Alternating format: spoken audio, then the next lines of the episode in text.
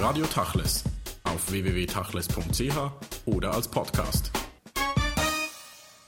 Hanno Löwy, Sie sind Direktor des Jüdischen Museums in Hohenems, ein Museum, das ein wenig in der jüdischen Diaspora im Exil liegt, wenn man so möchte.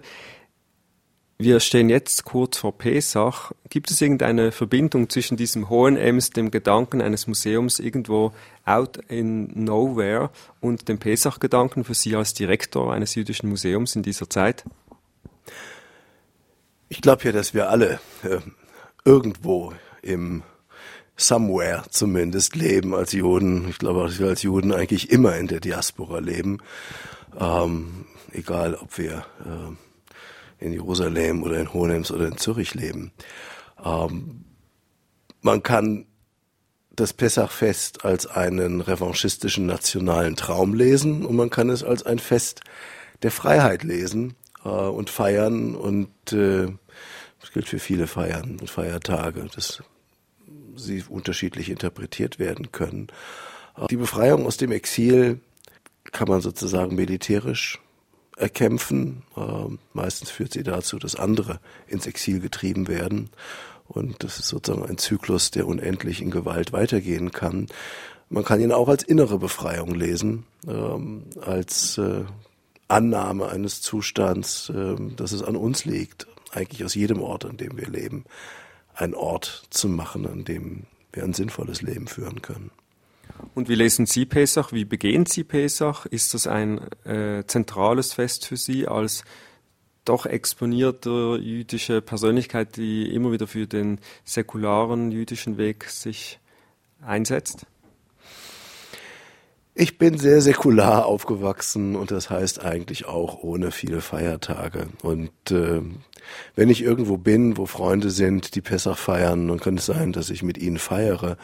Ähm, dieses Jahr bin ich in Sizilien, in Syrakus, wenn Pessach ist. Da gab es mal eine große jüdische Gemeinde, aber äh, heute nicht mehr. Und für das äh, Selbstverständnis der Juden, äh, oder ist das ein sehr zentraler Aspekt für das jüdische Narrativ sozusagen, für die Identitätsbildung gerade heute in der modernen Zeit der Gegenwart? Naja, Pessach ist äh, natürlich einer der wichtigsten Feiertage und die Frage ist immer, wie er eingerahmt wird. Ähm, heute, und das liegt natürlich insbesondere an Israel, ähm, ist Pessach eingerahmt eben in einen nationalen Diskurs von Feiertagen. Ähm, damit haben sich eine ganze Reihe von Leuten schon sehr lange beschäftigt. Es gibt diesen wunderschönen Film Iskor ähm, von Ayal Sivan darüber, der vor 20 Jahren in Israel entstanden ist, ähm, der so die Kette der Feiertage, wie sie in Israel gefeiert wird, äh, porträtiert. Also äh, vom Yom HaShoah äh, über Pesach bis zum Yom HaTzmaut und dem Yom HaSikaron. Und das ist sozusagen natürlich ein ganz anderes Narrativ, äh, ein nationales Narrativ, ähm, als äh, man Pessach feiern würde, ähm, wenn man es als Fest wirklich ähm, der Freiheit und nicht der eigenen Landnahme ähm, feiern würde. Äh, die höchsten Feiertage, ähm, die sind nur eher im Herbst und äh, haben etwas mit Ethik und Moral und Gemeinschaft zu tun.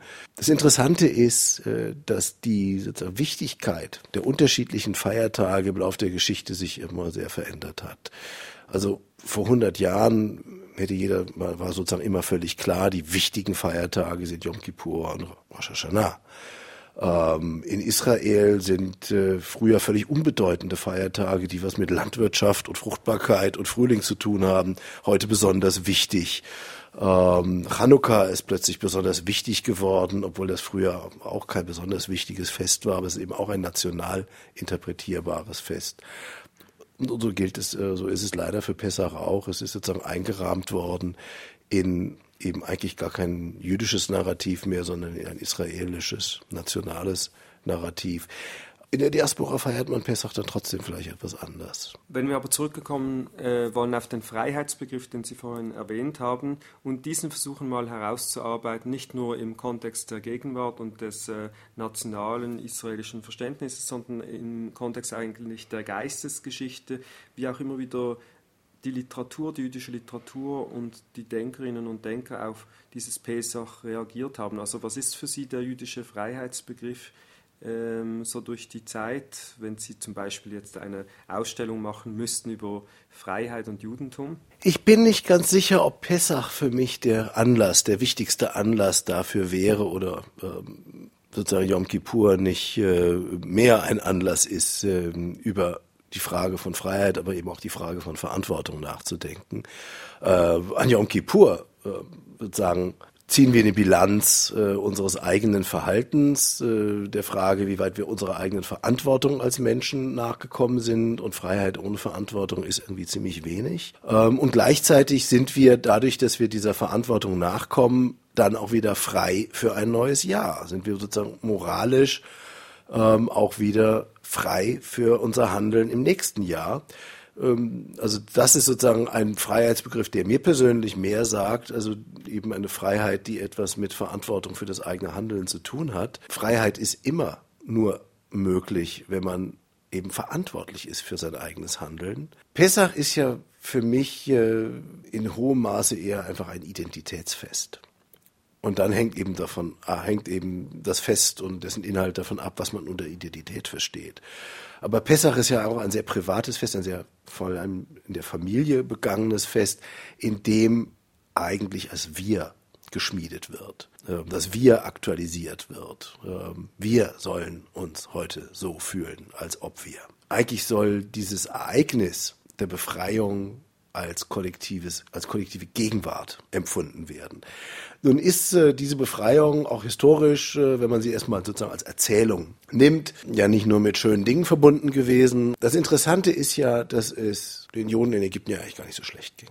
Das war eine quasi eine Mustererzählung ähm, für eine Nationenbildung ähm, in einem Gewaltakt, in einer Migration, in einem auch Bruch mit der eigenen Vergangenheit, in einer, wenn man so will, eben auch Dämonisierung dessen, was vorher war, ähm, um die Zukunft umso leuchtender zu gestalten. Also Pessach, diese ganze Geschichte ist für mich durchaus zweischneidig. Sie haben eine sehr erfolgreiche Ausstellung jetzt hinter sich gebracht oder die in diesen Tagen zu Ende geht. Treten Sie ein, treten Sie aus, warum Menschen ihre Religion wechseln. Pesach ist ja auch das Fest, wo man Gäste einlädt, wo die Fremden willkommen sind. Sie haben geschildert, wie die Identitätsbildung da eine Rolle spielt. Dieses Treten Sie ein, dieses Treten Sie aus in Bezug auf das Judentum von heute.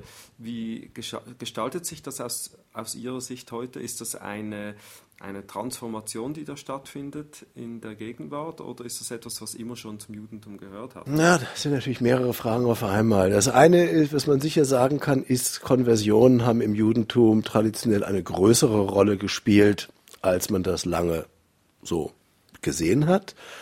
Ähm, wie groß diese Rolle ist, wird wahrscheinlich lange noch umstritten bleiben. Es gibt ja jetzt irgendwie neue Diskussionen darüber, dass man jetzt plötzlich genetisch festgestellt hat, dass äh, die Chasaren also noch eine viel größere Rolle gespielt haben bei der Entstehung des europäischen Judentums, als man bisher dachte. Ähm, wahrscheinlich wird man in zwei Jahren wieder einen neuen Aufsatz in äh, Science finden, der wo irgendwelche Genetiker das Gegenteil beweisen werden. Vielleicht waren es auch die Eskimos. Also sozusagen die Suche danach nach solchen genetischen Beweisen als Gemeinschaftsstiftung ähm, sind, glaube ich, grundsätzlich problematisch. Dass es Konversionen in der Geschichte gegeben hat, dass es im Altertum sehr viel mehr Konversionen gegeben hat, als das sozusagen in diesen nationalen äh, Narrativen äh, meistens eine Rolle gespielt hat, ist das eine. Dass das Judentum sich mit Konvertiten und mit Konversionen trotzdem schwerer tut als manche andere Religionen, ähm, also insbesondere natürlich Christentum und Islam, liegt eigentlich, wenn man so will, trotzdem auf der Hand. Und zwar ganz einfach, weil das Judentum eben sich nicht nur als Religion, sondern als Volk versteht. Und äh, vor allem, wenn man so will, als Erfahrungs- und Erinnerungsgemeinschaft. Und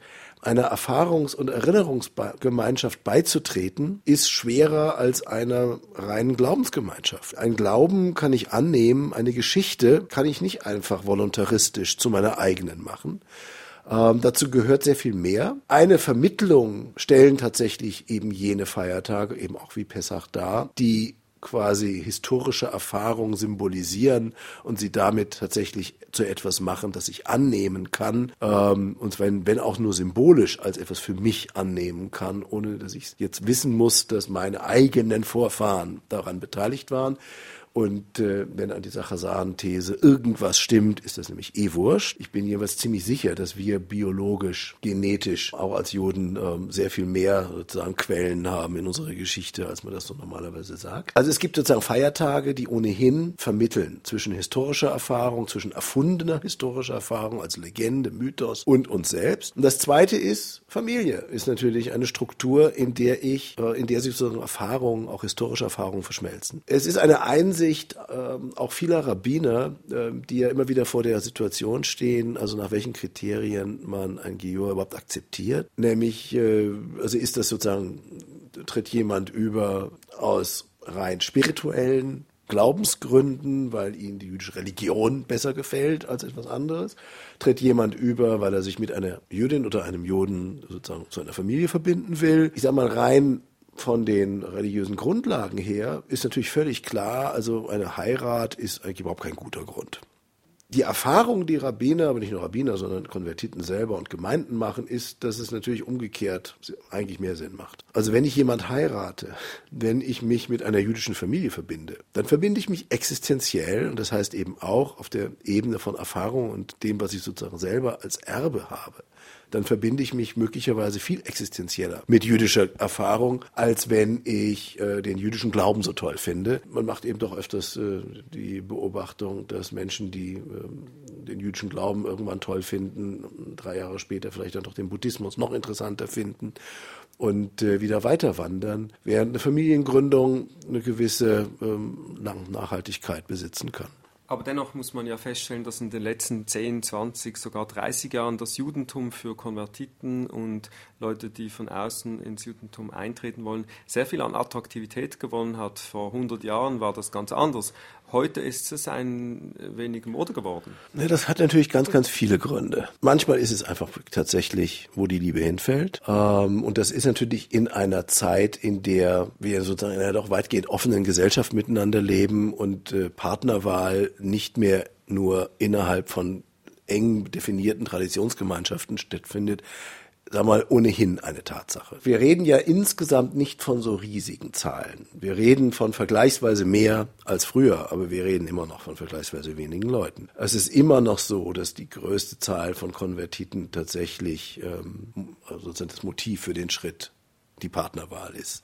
Ähm, und das hat sich natürlich geändert. Vor 150 Jahren äh, gab es vergleichsweise wenig Mischehen in Europa ähm, und jedenfalls keine, ähm, die nicht äh, mit einer Konversion eines Juden zum Christentum verbunden war. Das ist verhältnismäßig ein neues historisches Phänomen, dass das möglich ist. Und damit fällt es mal auf. Das Zweite ist, es gibt natürlich alle möglichen Gründe, das Judentum faszinierend zu finden, wenn ich aus einer christlichen, selbst wenn ich aus einer muslimischen Tradition selber stamme und Familie. Das Judentum ist eine signifikante Größe für meine eigene Kultur. Und sie ist äh, allemal, wenn ich jetzt über das Christentum rede, äh, in vieler Hinsicht die Basis. Und natürlich kann es sein, dass Menschen, ähm, dass Menschen, die eigentlich als Christen aufgewachsen sind, realisieren, wie bedeutsam das Judentum für ihre eigene Kultur ist und den Schritt sozusagen ziehen wollen, na ja, also dann ähm, möchte ich doch sozusagen zu diesem Ursprung zurückkehren, äh, nicht die Kopie, sondern das Original haben. Das kann, das kann dazukommen ähm, dann ist natürlich das Judentum sozusagen immer schon eine symbolische Größe innerhalb, auf jeden Fall mal der christlichen Zivilisation gewesen und in Europa. Also es hat immer eine Faszination ausgeübt, im positiven wie im negativen. Dann gibt es vielleicht noch ein paar Menschen, die nach 1945 tatsächlich gesagt haben, also den Juden ist so viel Unrecht geschehen, da ist was gut zu machen, ich trage dazu bei, indem ich selber Jude werde. Auch das hat es gegeben. Das waren nicht sehr viele Leute, aber es gab sie. Das, was eigentlich insgesamt gilt, ist, dass Juden sowas wie die symbolischen, die symbolische Kultur für Europa geworden ist, dass sie quasi immer auch eine symbolische Existenz als Beispiel für alles Mögliche, was man in sie hineinfantasiert auch. Das Jüdische Museum in Hohenems, nicht wie viele andere Museen, historisiert das Judentum nicht nur, sondern versucht wirklich auch die Gegenwart dieser jüdischen Menschen in Europa und Israel aufzuzeigen. Das tun sie auch mit der neuen Ausstellung Familienaufstellung Israelische Porträts heißt das. Sie wandern also jetzt doch aus nach Israel und zeigen äh, in Fotografien israelische Familien la Couleur. Was ist das Ziel dieser Ausstellung? Naja, in Wirklichkeit wandert eine Ausstellung aus Israel nach Honems aus. Aber, denn es ist ein Projekt, das äh, ja viele Jahre quasi den israelischen Alltag begleitet hat. Und zwar doppelt. Also Rally und Avna Avrahami haben ja zehn Jahre lang für Haaretz und dann noch ein Jahr für Ma'arif äh, jede Woche eine israelische Familie vorgestellt. Die sind eben zehn Jahre lang durchs Land gereist, ähm, haben Menschen getroffen, haben sie gefragt, ob sie sie zu Hause in ihrem Heim auf ihrem Sofa sitzend porträtieren können als Familie und haben Interviews geführt mit den Menschen eine Grundentscheidung getroffen, die eigentlich selbstverständlich ist, aber ähm, leider für das, was wir sonst oft an Bildern von Israel präsentiert bekommen, äh, tatsächlich alle Bewohner dieses Landes gleich ernst genommen.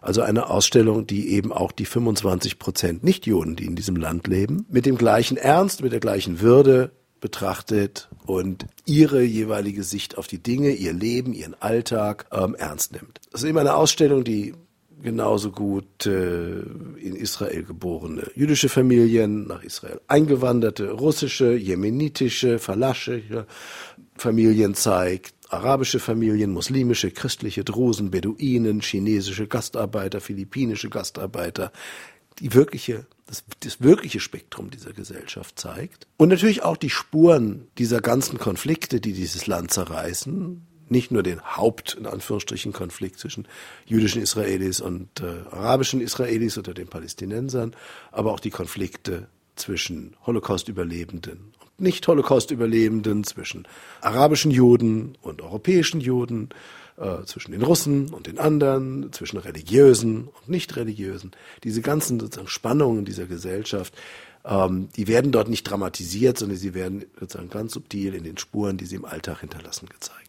Also Sie stellen eigentlich in Bildern den Schmelztiegel des Nahen Ostens dar, also da, also dieser multikulturelle, ähm, dieses multikulturelle Land, in dem das eben möglich ist, aber indem Sie auch sozusagen jetzt geschildert haben, dieses Selbstverständnis für diese Multikulturalität gleich welcher Herkunft und gleich welcher Religion, für die wir ja in Europa kämpfen, die dort noch nicht so selbstverständlich ist, also dass man sagen muss, so eine Ausstellung und so eine wöchentliche Kolumne ist eigentlich eine wie soll ich sagen, aufklärerische Tat. Das kann man so sagen. Die, diese Geschichten und die Bilder erschienen zehn Jahre lang eben jede Woche in Israel. Die gehörten für viele Menschen sozusagen zum Wochenendritual. Da wartete man schon darauf, wer ist die nächste Familie, die äh, am nächsten Wochenende kommen wird.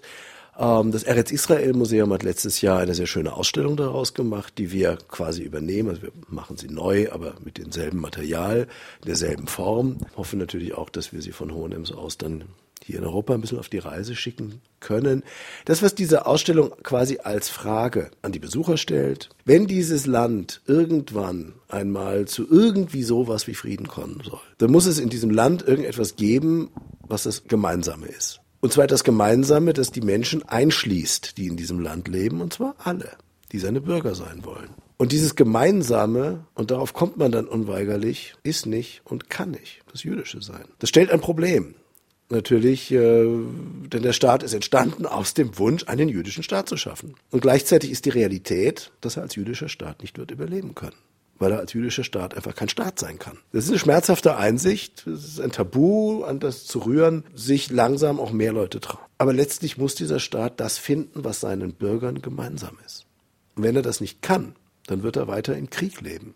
Und im Krieg mit sich selbst, im Krieg zwischen sich selbst, und im Krieg mit seinen Nachbarn, weil ein Staat, der nicht das Gemeinsame findet, das die Menschen zusammenhält, die in seinen Grenzen leben, wird immer ein Staat sein, der auch für seine Nachbarn irgendwie eine Bedrohung ist. So sehr es im Moment genau andersrum zu sein scheint, nämlich dass die Nachbarn die Bedrohung für diesen Staat sind. Auf der einen Seite ist das natürlich auch eine Diskussion, die vor der Shoah, vor der Vernichtung des europäischen Judentums heftig diskutiert wurde in, im Zuge der Zionistenkongresse. Das war eine sehr präsente Diskussion. Ist es ein jüdischer Staat? Ist es ein Staat nur für Juden? Was für eine äh, Staatsform wollen wir? Die wurde dann je unterbrochen und wird sozusagen heute wieder aufgenommen in einem ganz anderen Kontext, aber ohne dass man das jetzt zu stark verpolitisiert, weil Sie haben es ja genannt, heute sind das ja sozusagen Tabubrüche, wenn man diese Diskussion überhaupt schon anschneiden möchte. Man wird schnell konfrontiert mit Vorwürfen von jüdischem Selbsthass, Delegitimierung von Israel. Aber es ist eine wichtige, eigentlich jüdische Diskussion, die jüdische Leute äh, aus der Hand gegeben haben.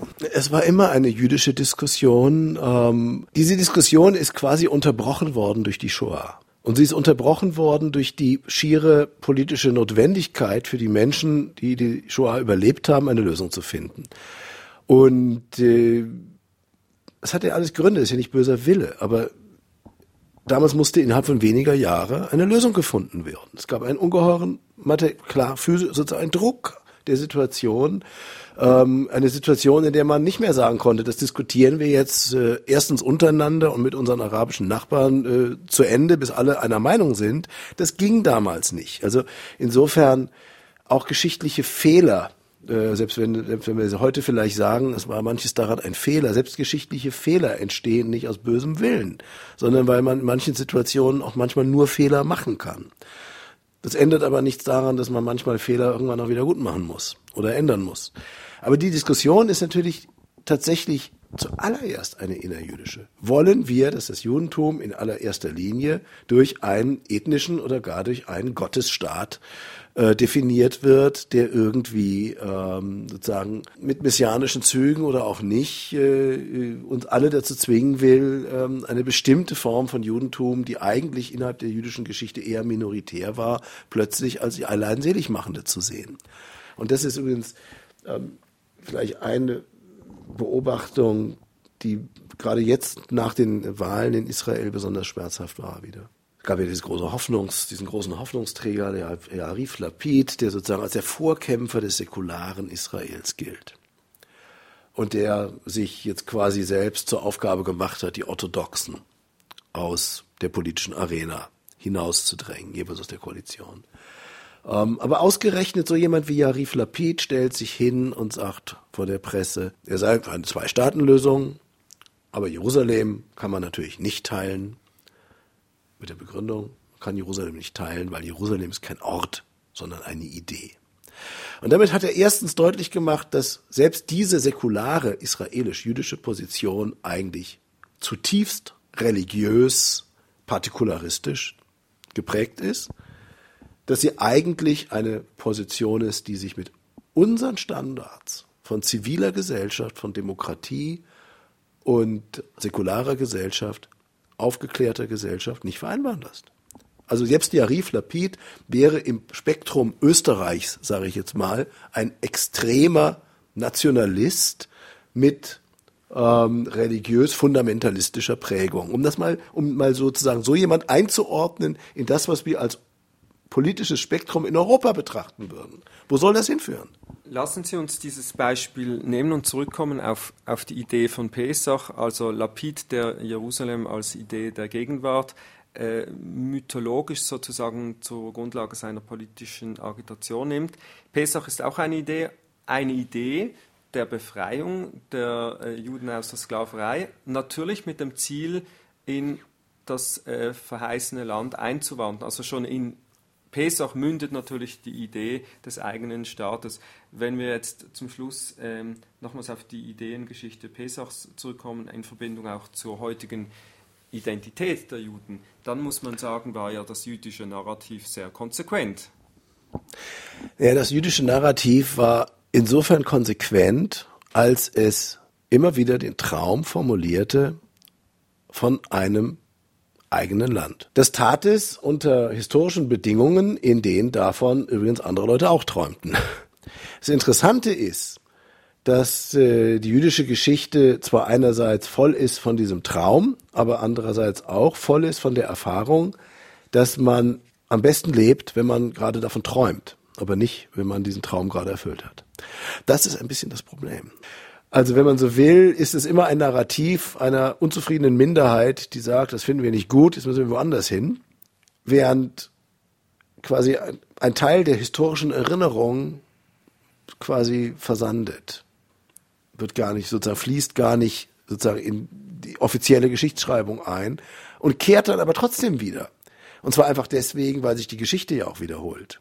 weil es diese Erfahrung, dass sich in der Diaspora auch leben lässt, ähm, dass die Diaspora eben nicht nur aus Verfolgung besteht. Ähm, das Gegenteil ist eben leider ähm, auch nicht wahr. Sie bestand eben leider schon häufig auch aus, Erfolge, aus Verfolgung, aber sie bestand eben vor allem nicht nur aus Verfolgung. Diese Erfahrung machen wir ja immer wieder. Und wir machen auch immer wieder die Erfahrung, dass die Rückkehr und dass die Nation und dass die Staatlichkeit und vor allem die Staatlichkeit sozusagen auf religiöser Grundlage ähm, und ich sage mal, in Jerusalem kann es die auch schwer als jüdischen Staat ohne religiöse Grundlage geben, dass diese Erfahrung auch nicht schön ist. Äh, die machen Juden seit Tausenden von Jahren halt auch immer wieder. Und was übrig bleibt, ist eine radikale Zweideutigkeit von einem Traum und einer Realität. Und dazwischen hin und her geworfen ist jüdische Geschichte, denke ich, äh, immer schon.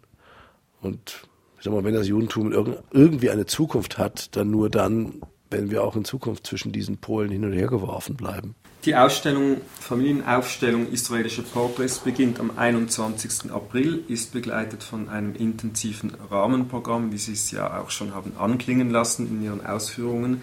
Mehr äh, zu erfahren ist auf der Homepage www.jm-hohenems.at. Hanno Löwy, vielen Dank für das Gespräch.